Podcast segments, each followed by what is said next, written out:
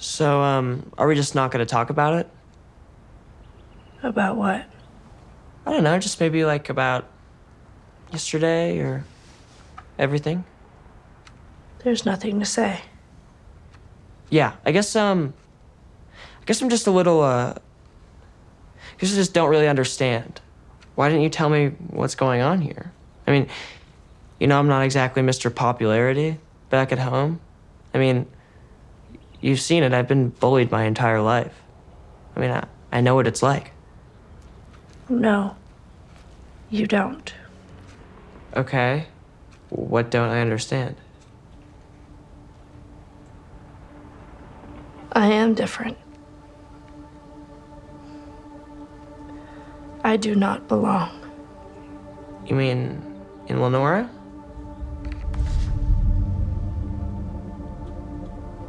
Anywhere. Come on, you, you can't actually believe that. Everyone looks at me like. like I'm a monster. Well, they just don't know you. You think I'm a monster too. What? Yesterday. The way you looked at me. You, you were scared of me. No, no, no. That's not. That's that's not true. I was surprised. Maybe I was a little upset in the moment, but I mean, I'm sorry. I just I didn't know what to do. I mean, it just it was so crazy. It happened so fast, but it doesn't change anything. It doesn't matter. I I care for you so much. Care. But you don't you don't love me anymore. Who who said that I didn't? You never say it. I say it. You can't even write it, Mike. From Mike. From Mike. From Mike. From Mike. From. from Okay, okay, from. okay, okay. Eleven, you're being ridiculous. What, like, what is this? You, you know what I think of you. You're the most incredible person in the world, and you can't let these mouth breathers ruin you, ruin us. I mean, they're nobodies. They're nobodies. And you're a superhero. He's right. now. No, I'm not. I don't want to talk about it. I'll punch you so hard in your face that your teeth will fall back out. Oh. Too far. Not cool. No, Sorry. cool. It's okay. I live next door to where it happened, I'm sorry? to where Chrissy was murdered. The cops asked me a bunch of questions. Did they talk to you? I mean, I know you were seeing Chrissy. Max, you know I can't talk about Chrissy or any other student. Yeah, but I mean, what if there was a serial killer on the loose in my neighborhood? Did Chrissy mention anything? Anything about you might have done this? Max, I'm, I'm sorry. I, I really can't discuss this. You wouldn't want me talking to any other students about you, right? If I were dead and it would help catch the killer, then yeah, I most definitely would. Well, let's leave that up to the police, shall we?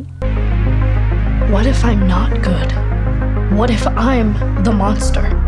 I don't know you that well, kiddo, but I'm betting the fate of the planet that you're one of the good ones.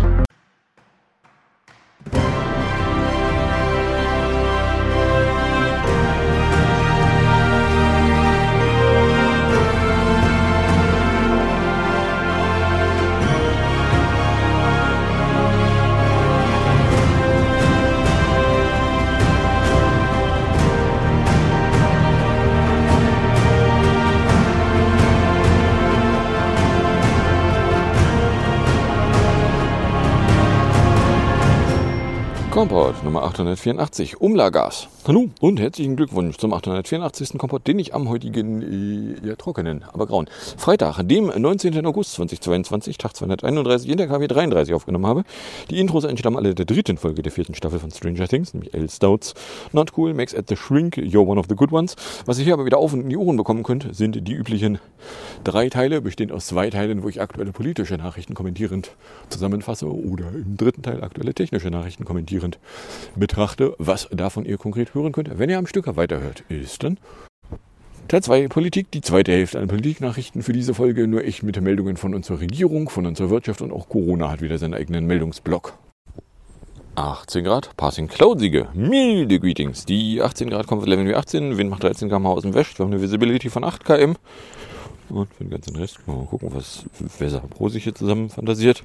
Da werden es angeblich overcastige 19 Grad, die Feelslegten 22, Taupunkteten 17, humiditierten 89, der Druckwert 1011,9 oder vom Gerät gemessene 10,6,5. Der Wind irgendwo zwischen 13 und 20 km/h. Hier sind auch mal Regenradar gucken. Okay, es bleibt wirklich trocken. Hm, okay. Oder DVD. Mal gucken, ob DVD jetzt hier schon 6 Uhr Zahlen hat. Ja, um 6 Uhr waren es 17,9 Grad mit einem Druck von 1011,8. Luftfeuchtigkeit 94, Niederschlag 0, Wind aus W mit 13 bis 21. Also 17,9 Grad, Niederschlag 0, Wind 13 bis 21, Feuchte 94, Taupunkt 16,9, Luftdruck 1011,8. Wenig überraschend, kein Schnee und Sonnenschein hielt sich auch noch arg in Grenzen. Ach was. 622.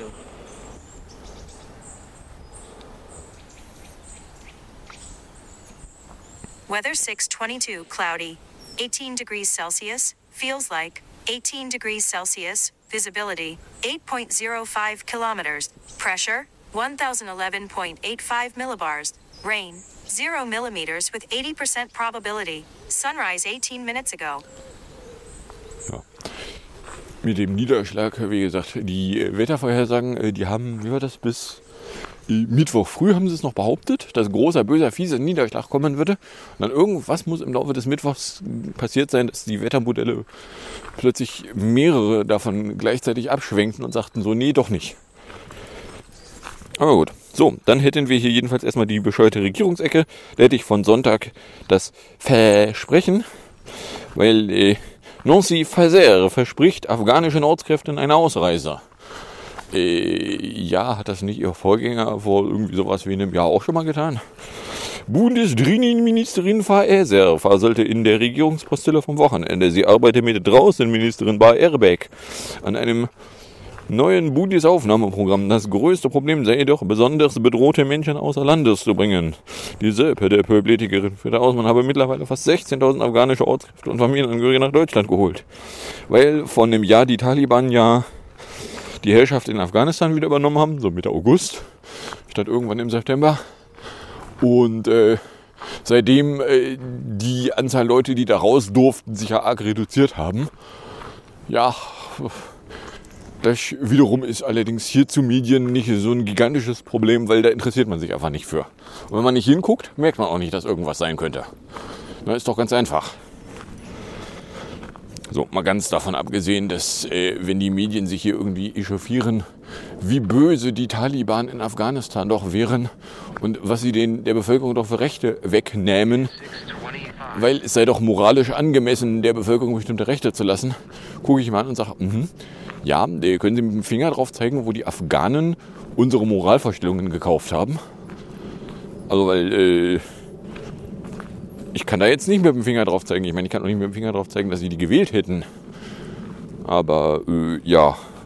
So, dann äh, hätten wir hier am Montagmittag Umlagas, weil äh, die Trading Hub Europa, ein Gemeinschaftsunternehmen der Gasfernleitungsnetzbetreiber, mitteilte, die Höhe der staatlichen Gasumlage werde 2,419 Kind pro Kilowattstunde betragen. Was dann irgendwie, äh, je nachdem, in was man das dann umrechnet, zu gigantischen Mehrkosten für alles, was irgendwie mit Gas funktioniert, führt. So, wenn man mit Gas heizt und mit Gas äh, Strom erzeugt und mit Gas sonst was macht, dann wird der ganze Scheiß halt super teuer. Warum eine Gasumlage? Naja, weil die armen, armen, armen, armen, armen Gasimporteure das Gas ja nur zu ganz teuer bekommen können. Ja, da muss ich gleich mal gucken, wo hatte ich denn hier eigentlich die Nordström-Geschichte? Irgendwann nicht auch die Nordström-Geschichte. Weil da hatte äh, Trolfe dann da auch nochmal ein paar Details. Genau, da unten in der Wirtschaftsecke. Äh, hatte Trolfe dann noch ein paar Details bekommen, so wie es denn nun eigentlich aussieht und äh, wo denn eigentlich die Verträge liegen und dass das, was wir jetzt gerade nicht bekommen, eben gerade nicht Gas ist, was es hierzulande eigentlich überhaupt bräuchte. Oder anders ausgedrückt, wir müssen sparen. Wofür? Na, aber hey. So, dann äh, Dienstagmittag meldete die OI sich, äh, dass auf die Gasumlage in Deutschland der OI zufolge die Mehrwertsteuer erhoben werden müsse. Ein Kommissionslautsprecher bekräftigte in Brüssel, es gebe keine Ausnahme. Man wolle aber gemeinsam mit der BIMBIS-Regierung eine Lösung finden, die den gleichen Effekt für die Verbrauchierenden habe. So, äh, weil eigentlich war die Idee, okay, also wenn da eine Gasumlage also quasi eigentlich eine Subvention der armen Firmen, die, äh, weil der Markt leider doch nicht regelt, äh, Geld vom Staat oder wenn sie es eben nicht vom Staat bekommen, dann halt von den Verbrauchierenden bekommen müssen, Geld in den Arsch geblasen bekommen müssen, äh, dann wäre es ja irgendwie nicht so töfte, wenn der Staat dann daneben steht und auch noch seinen Steuersäckel aufhält. So. Vor allen Dingen könnte man da irgendwie leise verargumentieren, dass da ja eine Steuererhöhung und also mit der FDP ist ja eine Steuererhöhung mal so gar nicht machbar. Na? Also wo kommen wir denn hin, wenn, wenn irgendwo Steuern erhöht werden? So, und äh, der Lindner hatte in Brüssel gebettelt, die Mehrwertsteuer auf die Umlage streicheln zu dürfen, um die Bürger nicht noch mehr zu belasten. Weil, äh, stellt sich raus, ja, also mit einer Mehrwertsteuer sind es natürlich nicht zwei, zweieinhalb Cent, sondern dann eben kommt da halt noch mal was drauf. So, keine Ahnung, wo die echte Steuerumlage dann läge, vor allen Dingen, weil die Umlage auch noch nicht vollständig war. Es gab da noch irgendwie zwei zusätzliche Umlagen, die dann auch noch drauf gepinselt wurden. Warum da irgendwie offiziell Privatunternehmen festlegen, was jeder Verbrauchende zu bezahlen hätte, ist auch nochmal eine ganz spannende Frage. Aber hey. So, dann äh, IMP-VFG. Am Donnerstag meldete sich das Bundesverfassungsgericht, nämlich zu der Frage, wie sieht es denn eigentlich mit der Masernimpfpflicht aus? Na, als hier die, also eine Impfpflicht gegen Corona kann es ja gar nicht geben. Debatte irgendwann letztes Jahr das erste Mal laut aufflammte. Ich mir das angeguckt und habe gesagt, so ja, es gibt da eine Masernimpfpflicht. Wer behauptet, eine Impfpflicht wäre überhaupt gar nicht möglich, könnte sich die Masernimpfpflicht mal aus der Nähe angucken und könnte vielleicht zu der Erkenntnis gelangen, nee, Ganz so einfach ist es doch nicht. Und das BFFG hat dann nun also entschieden, die Masernimpfpflicht bleibt in Kraft. Und zwar stelle die Impfpflicht einen Eingriff in das Elternrecht und das Recht der Kindierenden auf körperliche Unversehrtheit dar, doch dienten die Vorschriften dem Schutz vulnerabler Gruppen, die sich nicht selbst gegen Masern impfen lassen könnten. So, oder anders ausgedrückt, die Masernimpfpflicht, sagt BFFG, ist in Ordnung. Und ja, die ist auch dann in Ordnung, wenn es keinen Impfstoff nur gegen Masern, sondern gegen Masern, Mumps und Röteln als Combo gibt, dann ist das in Ordnung. Da kann dir nicht äh, vorgeworfen werden, ja, aber du bist übergeimpft. Meinst davon abgesehen, gibt es irgendjemanden, der gerne Mumps und Röteln hätte? So, was eigentlich irgendwie als Kinderkrankheiten gilt. Äh, das sind aber so die Sorte Krankheiten, die gelten deswegen als Kinderkrankheiten, weil sie, äh, bevor es Impfungen gab, eben in Kindergruppen immer auftauchten die Kinder dann auch nicht besonders intensiv kaputt gemacht haben. Aber also zumindest ein paar von den Krankheiten, wenn man die dann erst im Erwachsenenalter kriegt, dann haben die richtig fiese, böse Neben- und Auswirkungen. Das willst du gar nicht. Du willst den Scheiß, wenn du ihn kriegst, als Kind kriegen, dann hast du eine, eine Immunität oder wenn du eine Impfung kriegen kannst, dann nimmst du eine Impfung. Als Erwachsener möchtest du sowas nicht kriegen, weil das haut dir ganz ordentlich irgendwie was weg welche Infektion war es noch gleich, die dann auch sogar noch das, das äh, Impfgedächtnis kaputt klopfte.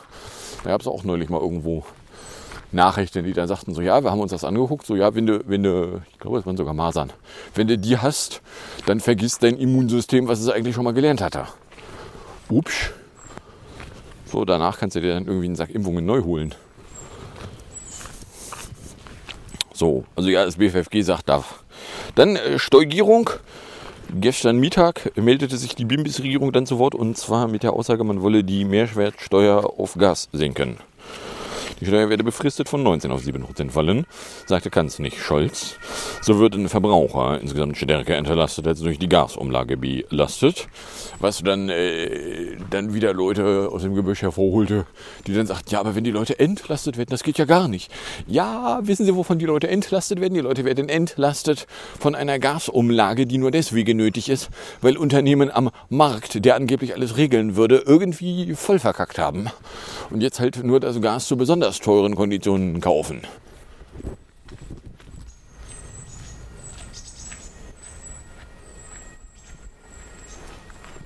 So, weil wenn man das Gas nur zu besonders teuren Konditionen kauft, dann ist äh, wenig überraschend, ist besonders teuer. So, da gäbe es dann genau zwei Möglichkeiten, wie man damit umgeht. Möglichkeit eins: man äh, bleibt dabei, das Gas nur zu den besonders teuren Konditionen gekauft zu haben. Dann äh, müssen aber alle, die dieses Gas nutzen, äh, geh weg. Alle, die dieses besonders teure Gas nutzen, dann eben besonders viel Geld dafür bezahlen.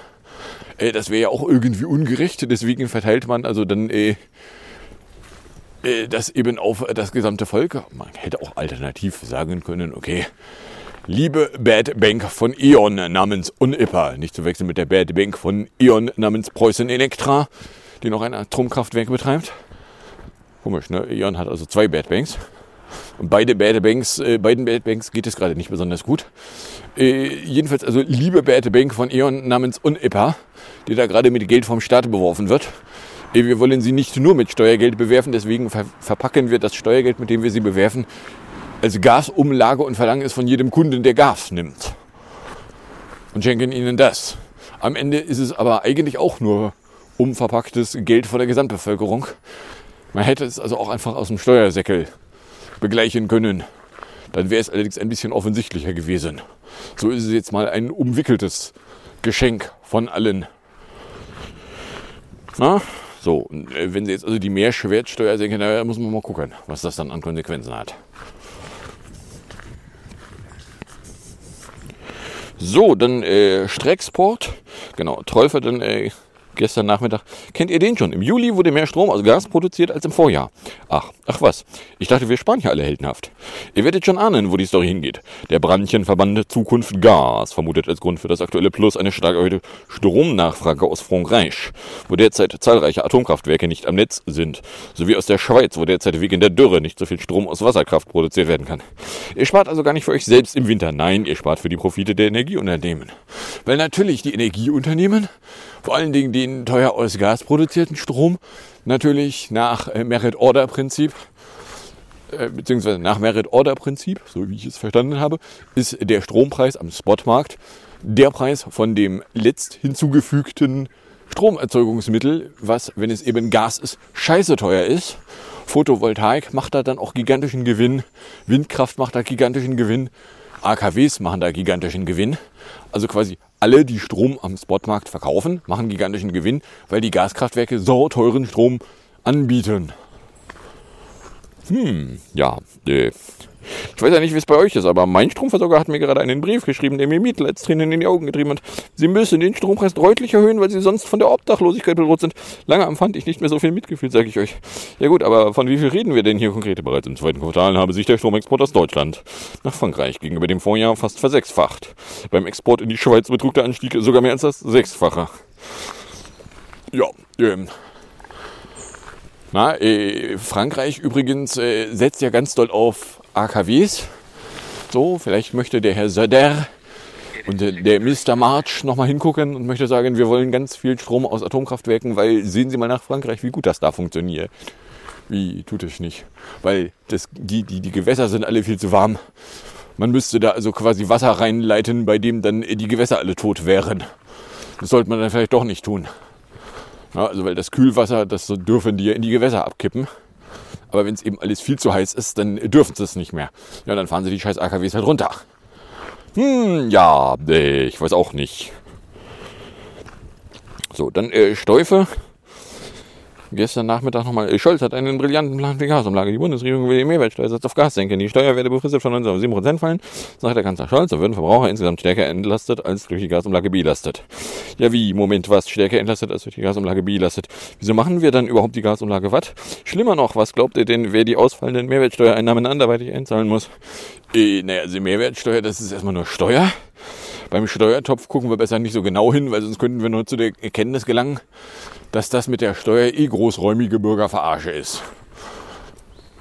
Ja, also weil wenn der Staat wollen würde, könnte der Staat sich auch komplett aus Krediten finanzieren, solange wie es Negativzinsen auf langlaufende Staatsanleihen gibt, würde der Staat sogar noch Geld dafür bekommen, dass er Geld nimmt.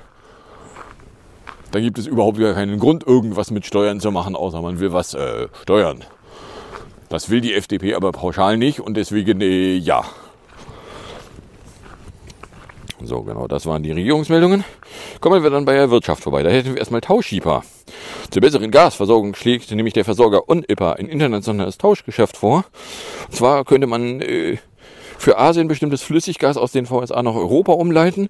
Im Gegenzug würden dann asiatische Kunden von dem in Australien ansässigen UNIPA-Kooperationspartner Voteside beliefert.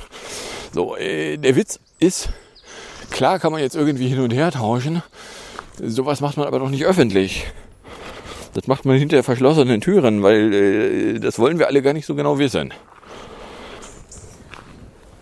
So genau, da kommt dann hier von Mittwoch die Theorie, die Teufel von einem Leser zu Nord Stream 2 mitbekommen hat. Und zwar ein wichtiger Faktor, den man praktisch überhaupt nicht in den deutschen Presse erwähnt findet, ist das sogenannte dritte Energiepaket. Das ist eine Sammlung an Gesetzen, die den europäischen Energiemarkt betreffen, 2009 verabschiedet.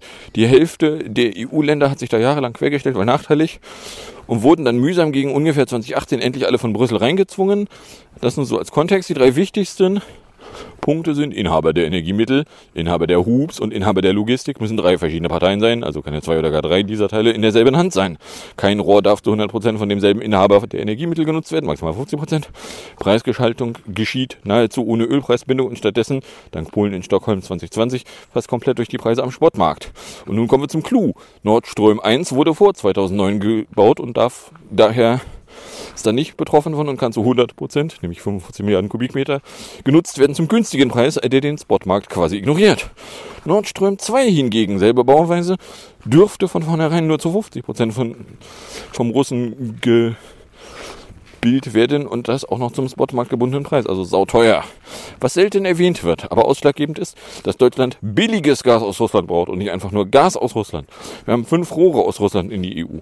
Nord Stream 1, Nord Stream 2, Jamal, Ukraine und Turkström. Aber thematisiert wird irgendwie nur NS1. Kannst ja jetzt eventuell denken, wieso das so ist. Dass die anderen Rohre, also alle außer NS1 und NS2 auch noch Transitgebühren erzeugen, kann man da noch dazu erwähnen. Ach, und noch was. NS1 nutzt Deutschland wie folgt. Etwa ein Drittel läuft über den fixen Vertrag mit Take or Pay. Das ist quasi der deutsche Bedarf. Die restlichen zwei Drittel werden je nach Bedarf nachgekauft und dann teurer an andere Länder verscherbelt. Aktuell liefert Russland nur die Vertragsmenge und die optionalen Mengen sind wegen der Turbine nicht buchbar. Oder anders ausgedrückt, die Frage, die wir neulich schon mal hatten. Ja, aber Russland liefert so viel weniger. Wie viel ist denn vertraglich festgelegt gewesen? Wenn Russland nämlich das liefert, was im Vertrag drin steht, dann ist das ganze Aufgepluster eigentlich wieder nur Fake. Das, was sie nicht liefern, ist das, was wir weiter verscherbeln. Was sie uns quasi billig zukommen lassen und was wir teuer auf den Spotmarkt werfen. Was ja Gerüchten zufolge Uniper hätte getan haben können. Irgendwo müssen schließlich größere Gasmengen verschwunden sein, die jahrelang über die Leitungen gekommen sind und irgendwie nie in den Lagern angekommen sind. Ich weiß auch nicht. Man davon abgesehen, äh, die Mitte September 75% Füllung der Lager ist inzwischen erreicht. So, wofür sollen wir noch gleich sparen? Für die Lager? Ja, oder anders ausgedrückt, das Gas, das wir jetzt alle sparen sollen, das ist nicht für unseren Bedarf im Winter, sondern für die Profite von Uniper und Co., was dann zu Spotmarktpreisen weiterverhökert wird. Und plötzlich macht die ganze Geschichte in einer anderen Form Sinn. Na? So, dann äh, Baugenehmiger. Meldung von Donnerstag. Die Zahl der Baugenehmigungen in Deutschland ist im ersten Halbjahr dieses Jahres gesunken. Die Behörden bewilligten den Neu- und Umbau von 185.000 Blabla Wohnungen. Das waren 2,1 Prozent weniger als im Vorjahreszeitraum. Ja, nun ist der Witz der, das hat bestimmt was mit dem Fachkräftemangel zu tun, der vielleicht auch was damit zu tun hat, dass Leute am Bau einfach mal ausgenommen werden, weil sie nämlich quasi nicht gut bezahlt und äh, von daher die Anzahl Leute, die da freiwillig hingehen, immer weniger wird. Und äh, wenn sich die Firmen aber nicht beliebig irgendwelche Idioten aussuchen können, die sich bei ihnen bewerben, dann ist ja größer Fachkräftemangel. Sie kriegen ihre Sklaven nicht für umsonst. Ja, so ein Pecherbauch. Ja, genau. Dann kommen wir auch schon bei Corona an. Da hätten wir erstmal das Lauter sprechen. Nämlich Freitag. Lauterbach geht von Auslieferung angepasster Impfstoffe im September aus. So, äh, den gucke ich mir an und sage, äh, Moment. Lauterbach faselt was von September. Aber BioNTech, hatte ich doch letzte Woche, geht davon aus, irgendwann im Oktober anfangen können zu können. Also BioNTechs kann es nicht sein, von denen Lauterbach ausgeht, weil die kommen erst im Oktober frühestens. So, was könnte also im September an Impfstoffen rumgehen? Ich weiß nicht, wie die Zeitpläne bei Moderna aussehen. Aber angepasste Impfstoffe gibt es sonst von niemandem. So, oder anders ausgedrückt, der Lauterbach geht also von Moderna aus, ja? Ich meine, nichts gegen Moderna. Drei Dosen davon, keine bösen Nebenwirkungen. Kann ich auch empfehlen. Na, aber äh, ja, also wenn er davon ausgeht, äh, dann kann er mal mit dem Finger drauf zeigen, wo sind denn die angekündigten Lieferungen, wo sind die Zulassungsverfahren, wo sind die Studien dazu. Na, also weil, äh, wenn er davon ausgeht, dass da ein Zulassungsverfahren alsbald mal eine Zulassung fallen lässt, dann sollte ja jetzt schon mal irgendwo die Studie zu sehen sein, auf deren Basis die Zulassung passieren könnte. Auch das könnte Lauterbach eigentlich wissen, würde man erwarten. Na? Sie sind doch nicht nur Politiker, Sie sind doch schließlich auch äh, fachlich da irgendwie nicht völlig, völlig dumpf. So, genau. Am Montag andeutete sich dann, dass die Ständige Impfkommission äh, die Empfehlung zur vierten Impfung auf 60 bis 69 erweitern wollen würde. So, da war es nur die Ankündigung der Empfehlung. Aber ja, also ich meine, ist irgendwie einigermaßen konse konsequent zu verargumentieren, okay, wir kommen halt von, vom höheren Alter und erweitern die Empfehlung immer weiter nach unten, bis wir dann irgendwann die vierte Impfung quasi jedem empfehlen. Das ist dann witzig, weil Leute, die eine vierte Impfung als Eigenschutz haben wollen, sich die dann in der Zwischenzeit schon längst zugelegt haben können. Ne, da gibt es dann eben gegebenenfalls eine Notiz, entspricht nicht der STIKO-Empfehlung. Ja, ist mir doch egal. Ja, wenn dann was schief gehen würde, dann wird irgendwer anders haften. I don't care. Weil, äh, was soll da schief gehen? Na, oder anders ausgedrückt, ja, der. So, RKÜ, solche Meldung von Mittwoch. Plan von Lauterbach. RKI soll Corona-Testbetrug aufdecken. Weil, müssen Sie wissen, nachdem die Krankenversicherungen äh, gesagt haben, das ist ja schön, dass sie sich da irgendwie herbeifantasieren. Da waren es die Kassenärztliche Vereinigung. Also nachdem jedenfalls alle anderen gesagt haben, so, also das mit der Testfreigabeprüfung, das wollen wir alle nicht machen. Und haften wollen wir für den Scheiß auch nicht. Äh, muss man jetzt irgendeinen anderen Dummen finden, der sich nicht wehren kann. Nun ja, das Roland-Koch-Institut kann sich so schlecht wehren, weil es schließlich dem Bundesministerium für Gesundheit untersteht. Von daher, ja, äh, dann sollen die da halt prüfen. So, ja. Ob da dann irgendwas bei rumkommt, ist ja noch eine überaus spannende Frage. Also mich würde es ja ehrlich gesagt auch sehr überraschen, wenn da irgendwas Sinnvolles bei rumkäme. Weil äh, gibt es Testbetrug? Natürlich gibt es Testbetrug. Vor allen Dingen in Zeiten, wo quasi alles blind finanziert wurde. Gegen die Behauptung, man hätte Tests gemacht. Ja, also ich meine, da dann nicht zu betrügen, wäre dann schon oder war dann schwer. Weil also äh, es wird ja nicht geprüft. Offensichtlich. So, von daher, ja, keine Ahnung, was das werden soll, wenn es fertig ist. Ja Gott, jetzt soll da halt irgendwie das RKI da irgendwas prüfen. Ja, keine Ahnung. Haben die die Fähigkeiten dazu? Ja, was für Fähigkeiten braucht man da überhaupt? I don't know. Jedenfalls. Die Ampel erstmal grün werden. Jedenfalls äh, hat also ein Referentenentwurf aus dem Gesundheitsministerium für Kopfschütteln gesorgt. Bla bla bla bla. Äh, dann soll eben das Roland-Koch-Institut die Abrechnungsprüfung machen. Auf den Plan, wie das konkret aussehen soll, warten die Beteiligten sechs Wochen lang vergeblich. Erst am Dienstagabend schickte das Gesundheitsministerium nun einen Referentenentwurf an die Beteiligten, der diversen Medien vorläge. Demnach soll das RKI künftig die Abrechnungsdaten analysieren, statistische Ausreißer identifizieren und die Gründe für einen Gratistest ebenso prüfen wie die Positivrate der Schnelltests. Oder anders ausgedrückt, die merken dann auch erst, dass sie betrogen wurden, lange nachdem der Betrug schon fertig ist. Aber immerhin, sie gucken sich die Zahlen mal an. Wenn schon aus den Zahlen irgendwie total offensichtlich ist, dass da was betrogen wurde, kann man es ja zumindest hinterher mal mitkriegen. Ja. Ähm. Aber Geld gibt es dafür nicht. Fürs RKI. Ja, na dann. Kann man machen, ob es was bringt, ist dann noch eine äußerst spannende Frage. So, genau. Dann gestern Nachmittag hat die STIKO dann offiziell gemacht, was sich ja am Montag schon angedeutet hat. Ja, die STIKO-Empfehlung geht jetzt bis zu den 60-Jährigen runter für eine vierte Impfung. So, äh, nachdem das, was im Moment verimpft wird, ja noch keine angepassten Impfstoffe sind. Bei angepasste Impfstoffe dann sowieso die Frage wäre ja, an welche Omikron-Variante werden die denn angepasst? BA1 triffst du praktisch nicht mehr. BA2 triffst du auch praktisch nicht mehr. Jetzt wäre es irgendwie angemessen, an BA4, BA5 angepasst zu sein. Wenn es ums Bike geht, nehmen die sich sowieso nichts. So wie ich zumindest Kekulé verstanden habe. Aber äh, ja. Ich bin bei Baustand. Ich kann ausrichten, die äh, Gerüste sind tatsächlich hier von bei Penny hier vorne weg. Äh, ich fantasiere mir herbei, dass äh, über dem Edeka auch oder hinten, hinten in der Ecke beim Edeka auch schon Leute wohnen würden. Nicht, dass ich es beweisen könnte. Aber also das wäre zumindest die Ecke, wo, wenn Leute drinnen schon wohnen, sie sich verstecken können. Vielleicht also auch über dem Edeka. I don't know. Das Parkhaus ist im Moment noch die, die größte Baustelle hier. So, ja, die Gerüste sind weg. Wir haben allerdings noch ein paar Ecken, wo noch Klinker nachgeliefert werden muss, beziehungsweise wo rund um die großen Türöffnungen. So, ja, noch erstmal große Türen oder was immer daraus werden soll. Und Isolation und dann Klinker nachgeliefert werden muss. Weil ich auch alles ein bisschen zu hoch ist, dass man das mit einer Leiter machen wollen würde. Aber gut, bin ich schließlich auch nicht Bauarbeiter, ich muss sowas nicht. Oh, eine Hausnummer. 34b. Nee, 34a. Ach, passt schon. Ja. Gut, wie auch immer. Also wenn hier Leute wohnen würden, würde mich das auch wundern. Ich meine, Vorstellen ich mir eine ganze Menge, aber so, äh, das ist ja mitten in der Baustelle. Das ist nicht nur neben der Baustelle. Howsoever, also ja, die Stigo hat dann offiziell gemacht, was sich schon angedeutet hatte. Ja, also man darf sich jetzt irgendwie äh, impfen lassen.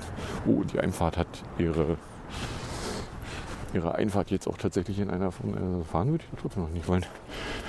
Weil der Fußweg ist noch fußwegig. Man muss quasi auf den Fußweg drauf fahren, dann kommt man die Einfahrt rein. Hm. Aber ja. So.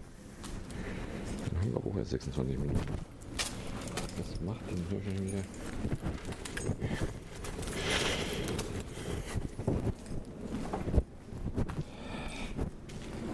27 Minuten. So, also äh, ja, die STIKO hat dann ihre Empfehlung dann offiziell gemacht und äh, ja, dann wird man jetzt mal gucken können. Die großen Löcher bei DM sind auch noch drin. Da wird man dann mal gucken können, was da dann am Ende bei rauskommt. So, dass jetzt irgendwie die äh, Viertimpfungsrate auch nur ansatzweise an die Erst-, Zweit- oder Drittimpfungsrate ranreichen wird, wäre eine Behauptung, äh, die können zwar Leute aufbringen, aber also ich sehe das noch nicht, weil natürlich Viertimpfungen kannst du ja nur kriegen, wenn du die drei davor hattest. Und schon die Drittimpfungsrate ist nicht mal ansatzweise in der Nähe der Erst- und Zweitimpfungsrate und liegt da auch nur bei irgendwas in 70 Prozent. So, also die äh, an Turf mal irgendwie durch die Landschaft geworfenen magischen 80 plus Prozent, äh, die sehen nicht erreichbar aus mehr. So, von daher, ja. Gut. Dann. Komm, 28 Minuten. Kommen wir dann in der Musik, Musik und Hinterecke an. Zweimal Musik, weil OP Monatstag. In der Musikecke hätten wir nämlich äh, 10 Jahre und ein halbes. 10,5 oder 126 Monate. So, wie auch immer, kommen wir dann in der Musik, Musik und Hinterecke an. In der Musikecke hätten wir erstmal PS22 von 2020. Den äh, sechsten Titel Memories von Maroon 5 in 254. Gefolgt ist das Ganze dann äh, vom 2012er äh, Thorin, What the Water Gave Me, da lasse ich die 3 Minuten 40 einfach mal komplett drin. Gefolgt ist das Ganze dann vom schönen Morgen, wo sich am 8. August der Luke zum Trampel in 450 ins Benehmen setzte. Und dann sage ich danke fürs Anhören, fürs Runterladen, nicht so sehr fürs Streamen. Für den Fall, dass ihr überkommt und ihr irgendeine Form von Reaktion in meine Richtung loswerden wollen würdet, werdet ihr aber herzlich dazu eingeladen, das zu tun, indem ihr einen Tweet oder eine Mail an kompilog.gmail.com korrekt frankiert loswerden könntet. Dann wünsche ich euch viel Spaß mit der Musik, der Musik und dem Outro und bis zum nächsten Mal, wenn der nichts dazwischen kommt. Mm-hmm.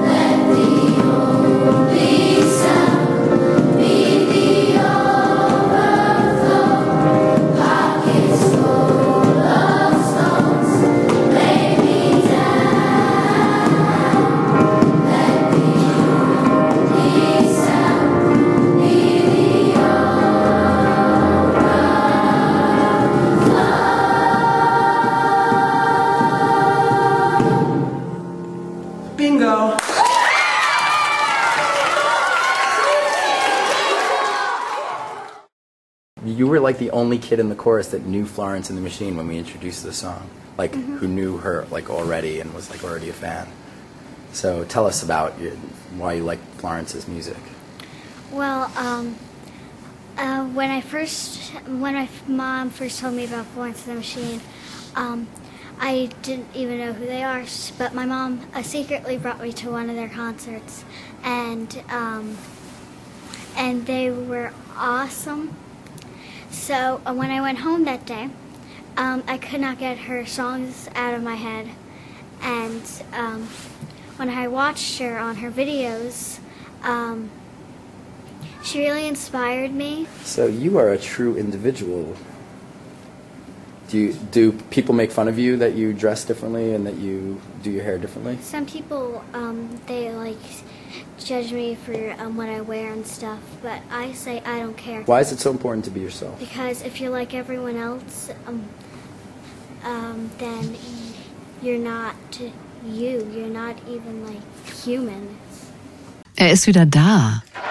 Well, thank you very much, and I'm thrilled to be back in the great state of Texas, and I'm thrilled to be back at CPAC. Ah, da freut er sich sehr, dass er wieder äh, da sein kann. Und äh, bei diesem großartigen Treffen CPAC CPAC. Am Wochenende hat sich Ex-US-Präsident Donald Trump nämlich zurückgemeldet. Beim Kongress der Republikaner CPAC in Dallas hat er eine Rede gehalten, hat sich ein bisschen feiern lassen, hat dann allerdings zwei Stunden lang geredet, also sehr, sehr lang und so ziemlich über alles und jeden gewettert, der ihm eingefallen ist.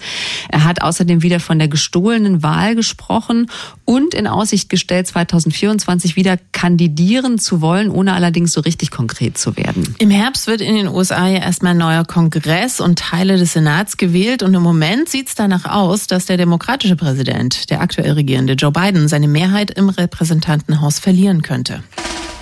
Eins ist klar. Der Kommentar mit Albrecht von Lucke. Politikwissenschaftler und Redakteur der Monatszeitschrift Blätter für deutsche und internationale Politik. Guten Morgen. Guten Morgen. Müssen wir ein bisschen Angst haben vor dem Herbst? Ja, durchaus. Äh, und das nicht nur in, äh, sagen wir es einmal, Klima- und äh, energiepolitischer Hinsicht. Nein, es steht so etwas aus äh, und an äh, wie das große Comeback äh, der Rechten.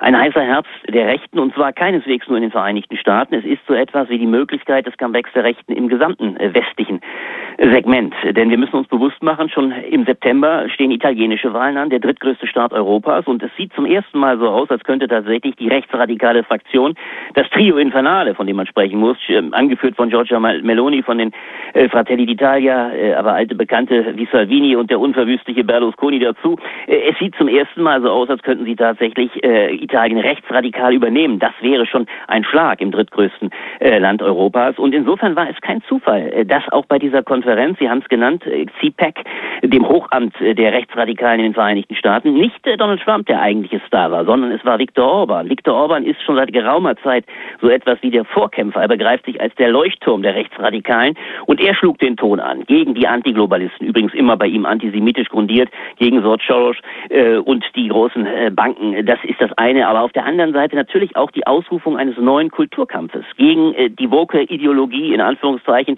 gegen die angebliche äh, Gender-Ideologie. Äh, das ist der Ton, der von der rechtsradikalen Seite angeschlagen wird, der richtig und dezidiert gegen die liberale Demokratie gerichtet ist und übrigens genauso äh, da eine große Brücke und ein Bündnis schlägt zu den Strongmen Putin, Erdogan und Xi Jinping, die letztlich ja auch antidemokratisch aufgestellt sind.